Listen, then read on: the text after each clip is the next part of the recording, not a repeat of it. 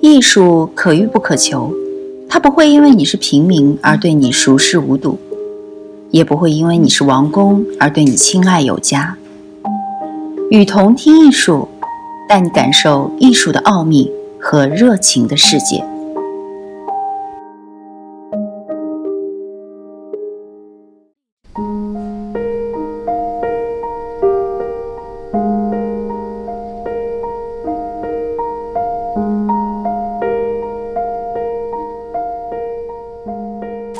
早餐是本雅明。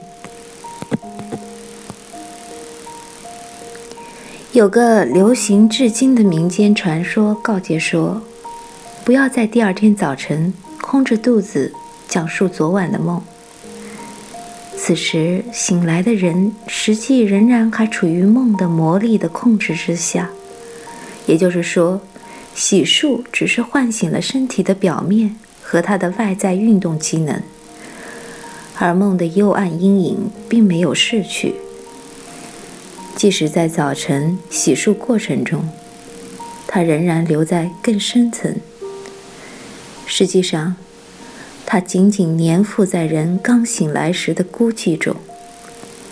不想与白天接触的人，不管是怕见人，还是为了内心的宁静，都不想吃东西，而且都鄙视早餐。这种人以这样的方式来躲避夜间与白天这两个世界的更替，而这种躲避，只有驱散了梦的阴影才有意义。不管是用早晨专心致志的工作，还是用祈祷去驱散，否则就会导致生活节奏的混乱。以此看来。讲述梦的内容，就很可能带来灾难，因为与梦中世界依然处于若即若离状态的人，通过叙说出卖了这个世界，他必然会遭到报复。用更现代的话来说，他出卖了自己，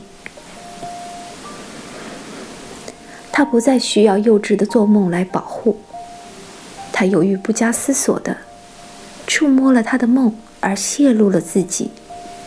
因为梦的内容，只有从彼岸，只有在光照的白日，才能凭依梳理过的记忆来讲述。梦的这个彼岸，只有通过一种净化才能够达到。这种净化与洗漱类似，但又与之完全不同。它发生在胃部。空肚子的人讲述梦时，仿佛在说梦话。